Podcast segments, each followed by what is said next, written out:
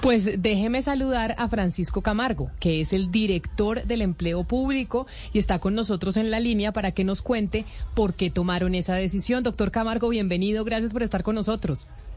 Bueno, muy buenos días. Un saludo cordial para usted, Camila, y para toda la mesa de trabajo y para todos los oyentes. Muy buenos días. ¿Cómo están? Bueno, pues esta es una decisión que tomaron ustedes para los empleados públicos, pero sin embargo es un debate que también se está dando en el sector privado, en las empresas privadas en donde la gente le están diciendo muy bien que usted quiera trabajar desde su casa, pero no pues que pueda vivir en trabajar para Bogotá y vivir en Cartagena. ¿Por qué y cuáles fueron los argumentos que los llevaron a ustedes a tomar esa decisión, doctor Camargo? Bien, pues en primer lugar es importante hacer una aclaración.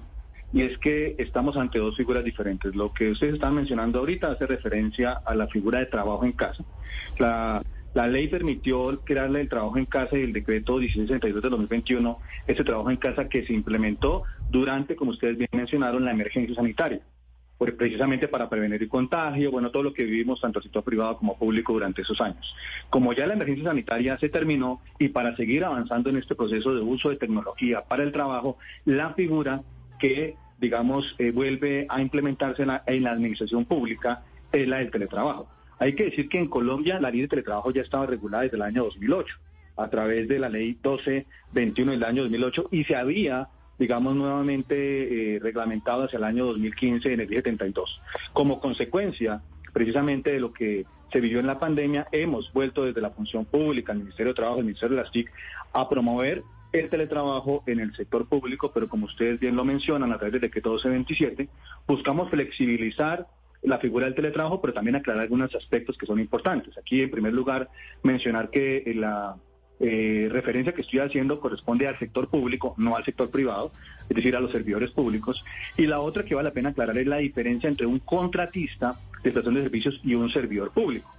la figura de teletrabajo aplica para el servidor público, porque el contratista es autónomo, independiente y puede trabajar, digamos, eh, de manera remota, porque de hecho no requiere ir a la oficina. Los que somos servidores públicos, que tenemos este privilegio de servir en lo público, de servirle a ustedes los ciudadanos, nos corresponde, digamos, eh, estar en la entidad pública, en la sede de la entidad pública donde eh, fuimos nombrados. Esto es, si es en Bogotá, en Bogotá, Medellín, Medellín o Cali o Cali, digamos, dependiendo de donde tenga, digamos, la entidad pública la sede.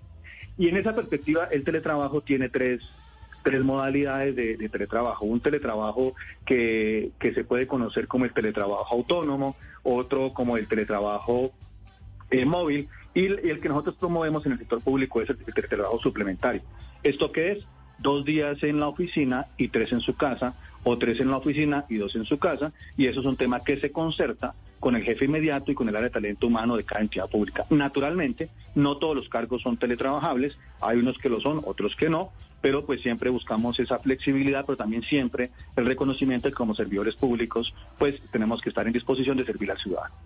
Ah, bueno, ahí queda algo muy importante resuelto, eh, director Camargo, y es que no son todos los cargos, pero entonces uno quedaría con la, con la pregunta de quiénes, qué tipo de funciones, es decir, cuáles de estos funcionarios serían los que sí podrían trabajar desde la casa, porque entonces, si no hay unas normas claras, pues uno quedaría un poco, eh, un poco a merced de caerle bien o no caerle bien al jefe, es decir, usted sí puede o no puede. ¿Qué tan claras van a ser esas normas? ¿Eso cómo se va a regular de, de modo que uno no quede pues a merced de, de la simpatía de, los funcionarios jefes?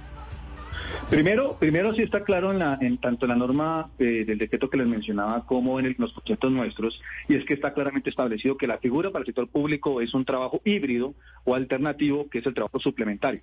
Esto es dos días en la casa y tres en la oficina por semana, o tres en la casa y dos en la oficina. Eso, digamos, es eh, claramente definido y establecido así tanto en los decretos, en el decreto como en la reglamentación, en la regulación de parte nuestra. Segundo, el manual de funciones no hay que modificarlo.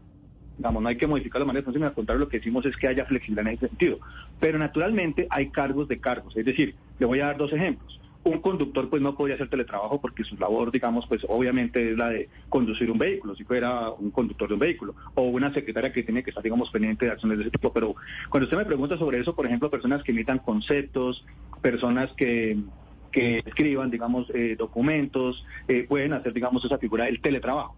Pero hay cargos, por ejemplo, los que atienden al ciudadano, pues el ciudadano viene a la entidad pública y lo que espera es que de manera presencial o virtual se la atienda. Entonces eso se establece eh, en una política interna de teletrabajo que debe establecer cada entidad pública y básicamente cómo opera en esa política interna de teletrabajo es que el servidor público se postula ante su jefe inmediato, el jefe inmediato pues tiene el criterio para evaluar si efectivamente ese cargo y esa función es teletrabajable, acuerdan dos días a la semana en la, eh, en la, oficina o tres en la oficina, según se acuerde, y se definen las condiciones propias de la ARL, que es muy importante, que ese punto usted lo mencionaba hace un rato antes de la entrevista, y es que evidentemente la ARL le corresponde ir y verificar que las condiciones ergonómicas de trabajo, de tecnología, de espacio físico en el apartamento, en la casa donde viva el servidor público, pues le van a permitir ese teletrabajo y prestar el servicio en igualdad de condiciones y por supuesto todo el derecho a la desconexión laboral, por supuesto el tema de cumplir un horario de manera virtual como de manera presencial.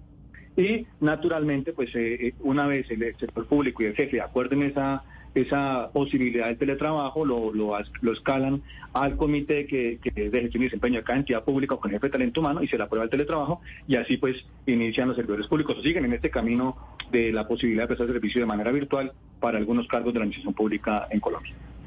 Claro, pero en la ciudad para la, para la cual fue contratada, es, lo, es, es la noticia que decíamos al principio, pero le pregunto si ustedes hicieron algún estudio, ¿existe eh, alguna evaluación o, estudio que determine si el rendimiento del trabajador público es igual, eh, remoto o presencial, o, si hay una diferencia? Esa es una muy buena pregunta. En, plena pandemia nosotros hicimos todo un estudio con el Banco Mundial, ahora que ustedes mencionaban el Banco Mundial precisamente, el College of London de, de, Inglaterra, el DANE de Colombia, nosotros en función pública, y en general lo que encontramos es que la productividad en la casa era muy similar a la de la oficina, digamos, no había un decrecimiento, pero había un incremento sustancial, había una productividad muy similar, pero naturalmente hay unas ventajas, digamos, asociadas cuando usted eh, puede tener teletrabajo en algunos momentos o trabajo en ese momento, le decíamos, pues como ya expliqué claramente, la figura de trabajo en casa. Eh, pues por supuesto que en temas de movilidad, por supuesto que en temas de, calidad de vida laboral, por supuesto que la contribución de la huella de carbono es importante, ese equilibrio entre la vida personal y profesional. Pero también era importante recordar que como servidores públicos tenemos que estar en disposición de nuestra entidad pública. Es decir, si a mí me nombraron en Bogotá, pues tengo que estar viviendo en Bogotá donde corresponde, o en Medellín o en Barranquilla, porque por necesidad del servicio eh, me requieren pasado mañana para algún evento, alguna situación especial, pues tengo que estar en disposición, porque en últimas nos nombraron eh, para este cargo público donde estemos, ya sea en, cualquier ciudad de Colombia donde uno esté trabajando en cualquier entidad pública. Señor Camargo, no entiendo, porque la verdad, sacrificar todo ese montón de cosas buenas que usted ya mencionó, ¿no?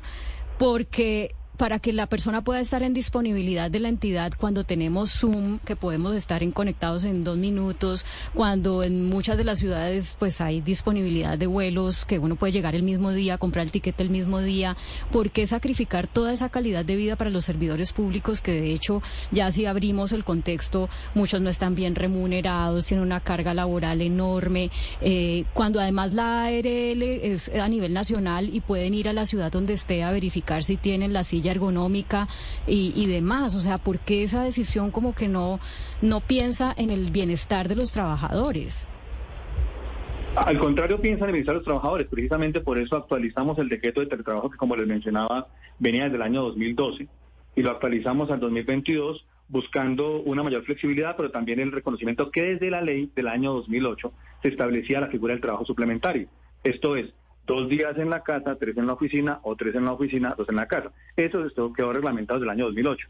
Lo que estamos buscando al contrario es, en la medida de las posibilidades de de servicio, pues que los servidores públicos que quieran acogerse a esta figura, que no es obligatorio para el servidor público ni es obligatorio para la entidad pública, pero es un, es, una, es un acuerdo de voluntades, pues que así se ejerza. Entre otras cosas también se establece la posibilidad de la reversibilidad cuando así corresponda, ya sea de parte del teletrabajador o de parte del empleador. Hay que decirle también que hay, hay servidores públicos eh, que durante la pandemia querían volver a las oficinas. Hay personas que prefieren estar más en la oficina, entonces por eso les damos la alternancia y esa posibilidad de que el trabajo sea alternativo e híbrido. ¿Y cómo corroboran ustedes que la persona si está desde su ciudad eh, de origen de la entidad? Si, por ejemplo, eh, el, director que le, que le toca reportar no, no lo hace. ¿Cómo hacen ustedes para corroborar que la persona que está teletrabajando si está en, en la ciudad en donde queda la entidad? Bueno, cada, cada jefe de talento humano y cada jefe y supervisor inmediato, digamos, tiene sus acciones de control. Hoy con tecnología hay muchas perspectivas, ustedes mismos lo mencionaron, pueden usar Teams para reuniones o Zoom, hay controles, digamos, de acceso, reuniones y eso lo hace cada jefe inmediato. Pero hay otro aspecto que es importante y ustedes lo mencionaban y es el principio de la buena fe. Yo creo que aquí también ha habido un cambio de paradigma muy importante y está asociado con la confianza y la confianza que el jefe tiene eh, en que la persona está trabajando y la responsabilidad que la persona que está trabajando eh, virtualmente pues tiene una responsabilidad está trabajando de esa manera presencial o virtual. Y ese buen trabajo a ti, a ti te, digamos, te lo demuestran o lo vives en la cotidianidad cuando le prestas un buen servicio al ciudadano. Y yo en ese sentido también les diría que hemos pasado en el que se orienta mucho más al resultado, que en última lo que corresponde es darle un buen resultado y buen servicio a los ciudadanos. Y ahí es donde se ve la... Fíjense, y cada eh, área de talento humano pues tiene los controles que sean pertinentes al caso, porque como decía, digamos, es un tema más institucional, eh, eh, según, digamos, cada área, cada dependencia, como ejerce el control, pero evidentemente siempre la orientación que hemos dado, necesitamos ir a la administración pública que se soporte en la responsabilidad, en la confianza y también, por supuesto, lo más importante, en el buen servicio al ciudadano, que es a quien nos debemos como servidores públicos. Pues es el director del empleo público, el doctor Francisco Camargo, explicando entonces cómo el teletrabajo, que se actualizó el decreto, pues usted lo va a hacer, lo puede hacer, someterse como empleado público a ese beneficio, pero tiene que ser desde la ciudad en donde está la entidad pública a la que usted pertenece. Doctor Camargo, mil gracias. Bueno, Camila, a usted muchas gracias y por supuesto también a la mesa de trabajo, a todos los oyentes y bueno, un saludo cordial para todos los servidores públicos en este país que cada día se levantan para ayudar para que tengamos una mejor sociedad para todos los colombianos. Un, abrazo y feliz tarde, gracias. Un saludo muy especial a usted.